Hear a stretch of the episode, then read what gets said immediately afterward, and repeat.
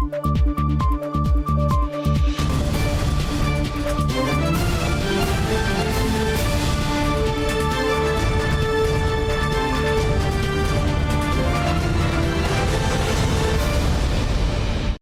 键时刻带您迅速掌握潮流趋势，欢迎您收看《财经趋势四点零》，我是赵廷玉。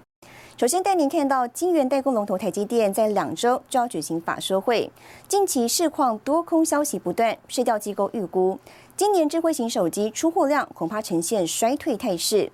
有消息传出呢，台积电第二季报价动涨，选择与客户一同度过库存调整期间。iPhone 十五 Pro 系列市场传出规格大幅升级，外传采用钛合金新一代的潜望式变焦镜头。此外，搭载 A 十七晶片，采用的是台积电三纳米制程。不过，通膨高涨可能成为有史以来最贵的 iPhone 手机。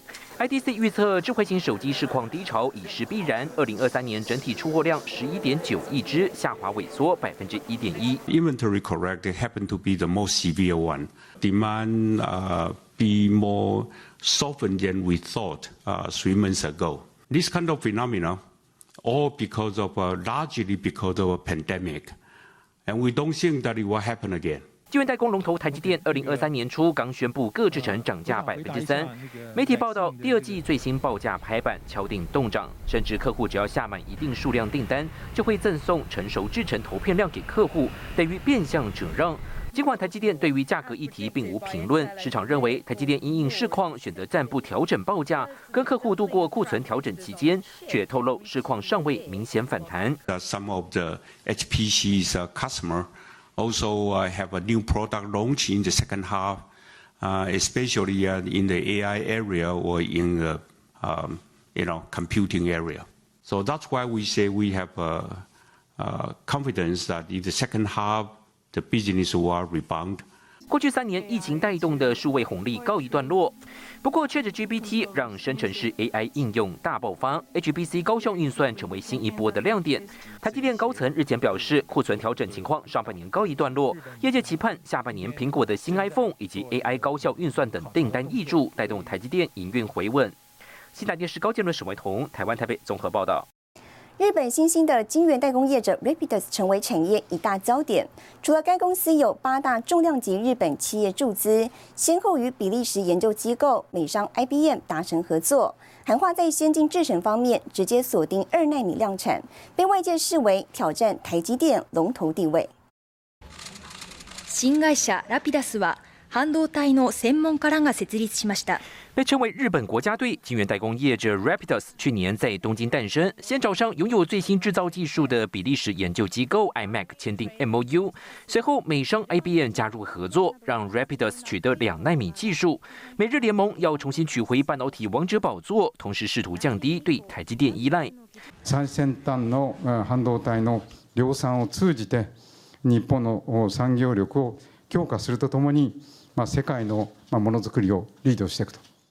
二零二三年二月，Rapidus 宣布新厂将坐落在北海道的千岁，预计最快二零二五上半年建成一条两纳米的圆形产线。技术确立需要两兆日元，筹备量产线额外还需要三兆日元资金。日本政府汉化将持续增加对 Rapidus 的财政支持，意思就是放手去冲两纳米。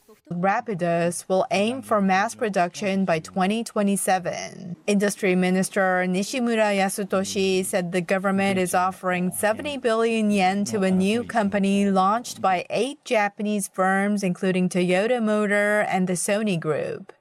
无声烟硝战早已开打，台积电则是按照自己步调。日美空拍新竹宝山台积电两纳米 Fab 二十超大型晶圆厂近期加速赶工新建，未来这里将打造四座的十二寸晶圆厂，同样要赶在二零二五年量产两纳米。日本想要做 two nanometer，对不对？两纳米的技术。那么我其实想问他们有没有三纳米呢？有没有四呢？各位知道不知道弯道超车的结果？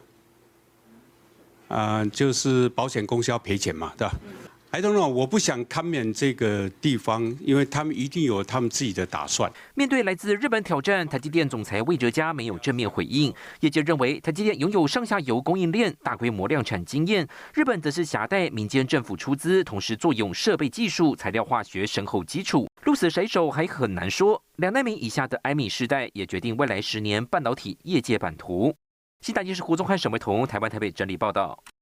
继欧盟、日本和美国之后，韩版晶片法案也在南韩国会获得跨党派支持通过。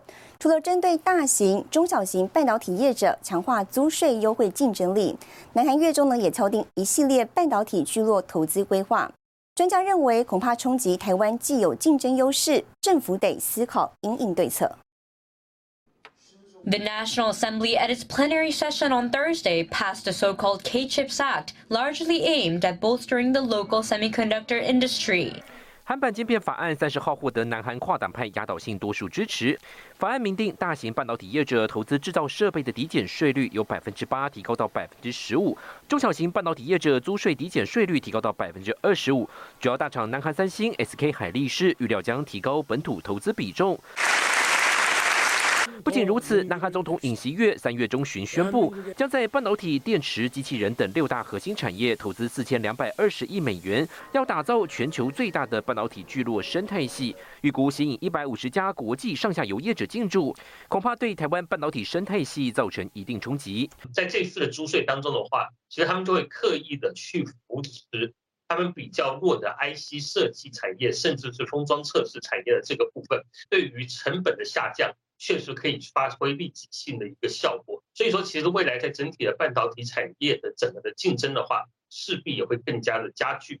对比南韩与台版晶片法案的现行版本，台湾法案研发抵减税率虽然有百分之二十五，但资本支出投资抵减仅有百分之五，法规的适用门槛较高，中小型业者可能看得到吃不到。立基电董事长黄崇仁就认为，台版租税优惠应该强化对中小型业者扶持。能够雨露均沾嘛？我我们我们特别要 take care 那种技术良好的小厂，让它起起飞嘛。这些新型的小型的 I 型有有天分的，它可以慢慢起来。我觉得这是对台湾很重要。芯片法案不仅关注的只是半导体制造，还要关注到 IC 设计及下游的系统产品应用、生态系、软体各方面。南韩晶片法案正式通过之后，租税竞争优势可能更加明显。TSIA 日前提出白皮书，呼吁台湾规划国家层级的半导体战略，推出完整的台湾晶片法案。新台电视胡宗汉、沈维彤，台湾台北报道。好，带您看到这一周的财经趋势短波。周三引述消息人士说法指出，欧盟规模四百三十亿欧元（约四百七十亿美元）扶持自家半导体产业的法案，渴望在四月十八号获得欧盟成员国与立法议员的核准。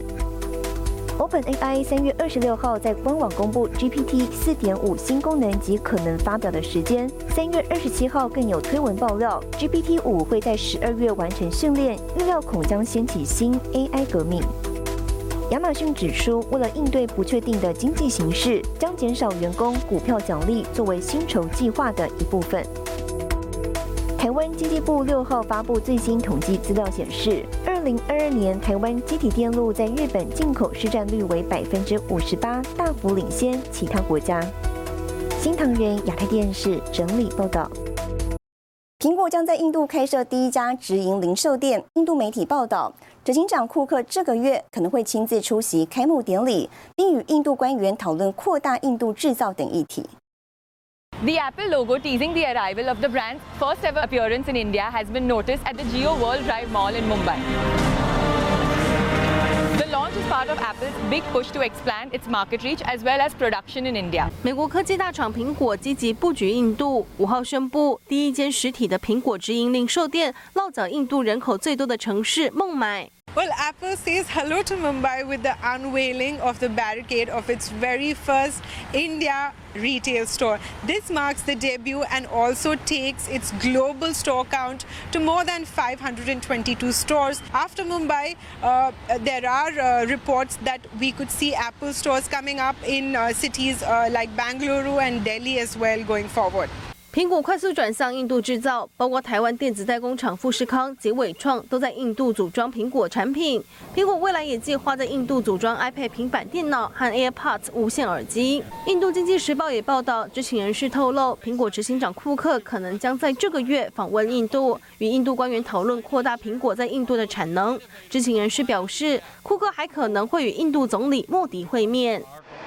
苹果将在五月五号公布第一季财报。苹果在中国和印度的产能布局、iPhone 第二季出货展望、下半年 iPhone 十五新品规格以及混合实境头戴装置的进展，都是法人的关注焦点。新唐人亚太电视林玉堂、张麒麟综合报道。ChatGPT 先巨浪，三十三家台厂成 AI 强大军团。更详细的新闻内容，休息一下，我们马上回来。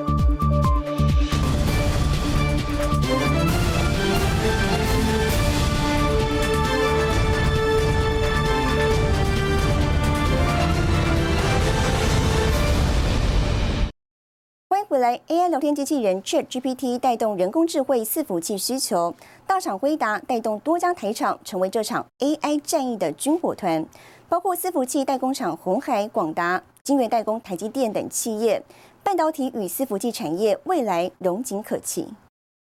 Today we can use AI 能够写程式、创作音乐，AI 聊天机器人 ChatGPT 的幕后工程正是美国绘图晶片大厂辉达。其中 AI 超级电脑背后有庞大的 AI 伺服器生态系，台湾厂商成为关键军火商。生成式 AI 技术的突破呢，会创创造出许多的新的应用，这就会推升云端伺服器的需求。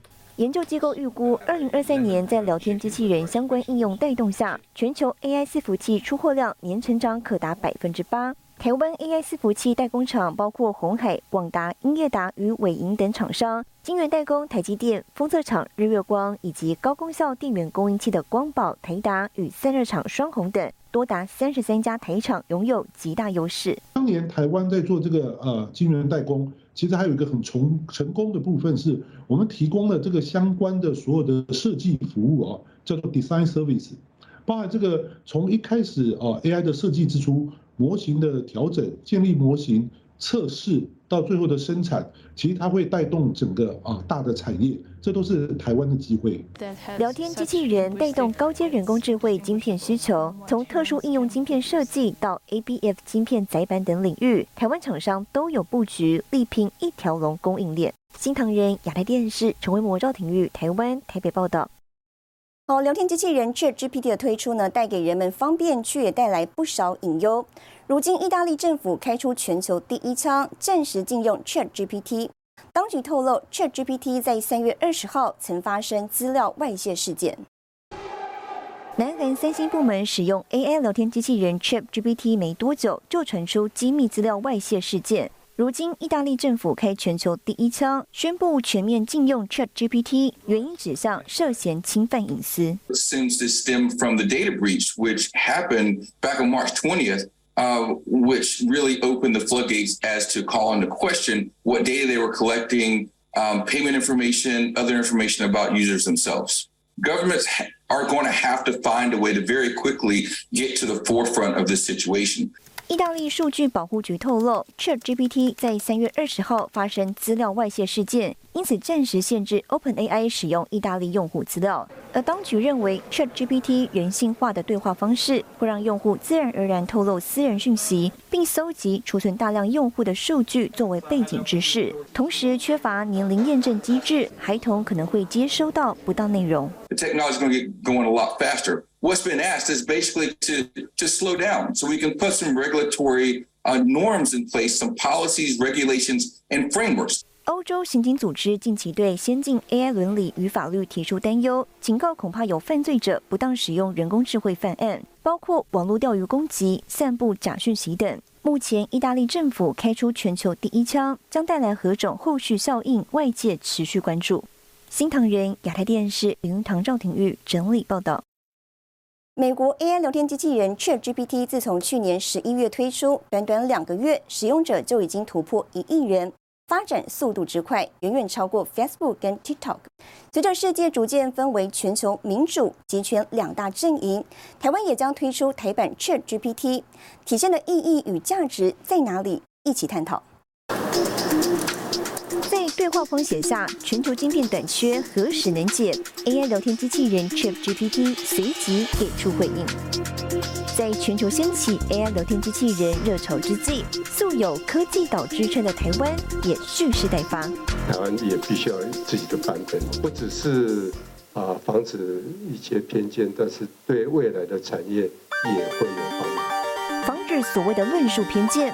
在全球民主、集权两大阵营越加分明之际，台湾发展台版 Chat GPT 背后的价值与意义分外重要。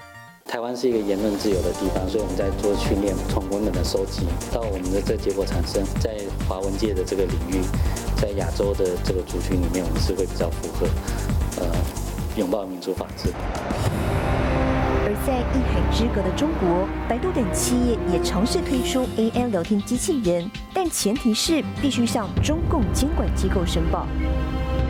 目前在中国做的，它就是符合中国市场的呃审查的这个法规制度来讲的文本为主，所以它相对来讲，它的内容就是已经经过筛选过了。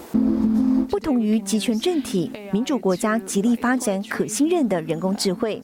也就是尽可能让人工智慧透明化，让演算法更安全、更加的公平公正。我们在在讲这种可信任的 AI 的这个研究，有一个很重要的就是怎么样防止这种 code bias。我们在台湾就是建立全球可信任的人工智慧的研究。对人工智慧有独到见解，台湾 AI 实验室创办人杜义景致力于提升台湾软体产业竞争力。二零一七年创立台湾 AI 实验室，也是为人所知的 PTT 创办人，曾经担任过微软人工智慧部门首席亚太区研发总监。杜义景认为，台湾发展 AI 聊天机器人绝对具有科技优势。台湾的这种科技公司是非常非常的多，而且是非常的强大。那所以这种相对应的生成式科技做出来的应用的内容，其实应用在各个。产业，你要去生产它的相关的 LT device，或者是它需要的这种 LT 的这个晶片，台湾是有能力在第一时间而且快最快的把它产生出来。然而，在先发优势下，台湾在培植相对应的软体人才，还是必须要加紧脚步。我们过去的优势也有可能就是我们的包袱，就是会太重视于这个呃运算呃，这是设备这。方面的优势，而忽略掉我们在培植相对应的这种软体人才，还有还有这种呃软体这种技术产业的这种思维，用这种软体思维怎么去带动数位经济卖 set？那从这数位经济卖 set 怎么去建立起新的 BC model 的这方面的，其实台湾是。从至少我看来是非常的缺乏。随着 AI 聊天机器人兴起，引发的科技伦理、资讯安全担忧也随之而起，以人为本的思维更显得重要。自从我们在二零一七年成立 AI Lab 之后，我们就讲以人为本，保障人权隐私。这个的确是有别于过去 Big Tech 或者是 Big Government 的模式。我们是先把科技伦理先摆摆在中间，那我们以这个科技伦理建立起的 Ecosystem。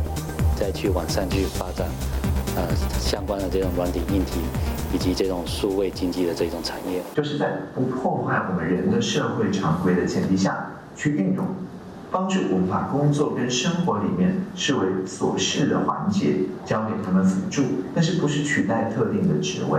就像哆啦 A 梦跟大雄的关系，AI 站在辅助的立场，人类才是主体。在全球相继投入 AI 聊天机器人发展之际，台湾将透过自身的科技、人才与民主政体优势，掌握关键战略与趋势。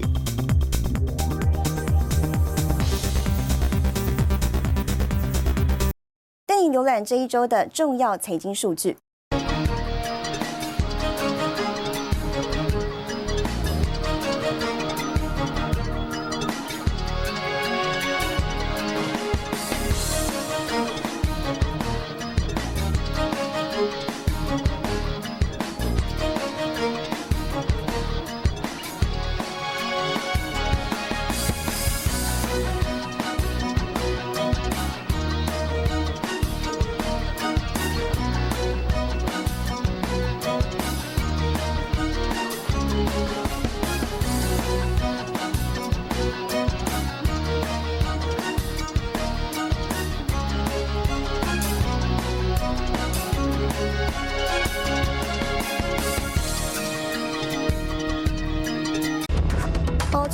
全球车市供应过剩，预估二零二三下半年将进入低价竞争。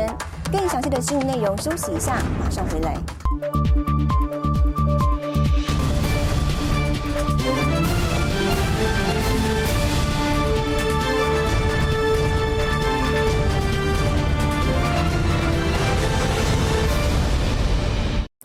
欢迎回来。全球通膨高涨，经济下滑，除了先前电子消费产品需求不振，瑞银最新的研究报告分析，全球车市供应过剩，最快在今年下半年将掀起新一波价格战。全球电动车龙头特斯拉一月进行策略性降价，Model Y 一口气降价百分之二十。每日电讯报指出，特斯拉较低价的车款在英国的售价已经降到跟 Skoda、Kia 等品牌差不多的价位，二手电动车的价格也正在下滑。尤其售价崩跌最严重的就属中国车市，被媒体形容是史上最惨烈价格战。 Just like the COVID 19 virus, an unprecedented price war recently broke out in China's car sales industry, which started in Wuhan, Hubei province, and has swept across the country in a matter of days. Some car models have been reduced by nearly 50%, and it's not just the bottom or mid tier brands, it also includes the top tier brands, including BMW, Mercedes Benz, and Audi. 瑞士银行分析师预期，今年全球汽车产量将超过销量约百分之六，多出来的五百万辆汽车可能被迫降价求售。主要原因来自经济成长放缓、通膨压力升高，预期下半年汽车销量可能会因为需求下滑而受到打击。 那最近就明显看到有些车厂，好像或者是电动车厂，你如果在三四月份、五月份以前用现金买，还可以再多有一些优惠折价。哦，从此就可以看得出来，其实供给供给面没有像之前来的这么的不顺畅了。那有的是担心未来下半年可能经济状况没有之前这么好，所以整体来看呢，确确实今年的车市的展望不不若前面一两年来看的这么的乐观。这样，零组件库存拉高，价格战从电动车逐步蔓延到传统燃油车。外媒报道，美国豪华电动车新创制造商 Lucid 三月底因为订单不如预期，宣布将裁员两成人力，多达一千三百人。另一新创电动车商 Rivian 二月宣布裁员百分之六，好削减成本。西大电视王冠林、沈维彤，台湾台北报道。带您看到下周有哪些重要的财经活动。十一号，南亚科法说会；四月十二号，美国公布消费者物价指数；四月十二号，台北国际汽机车零配件展；四月十三号，大力光法说会。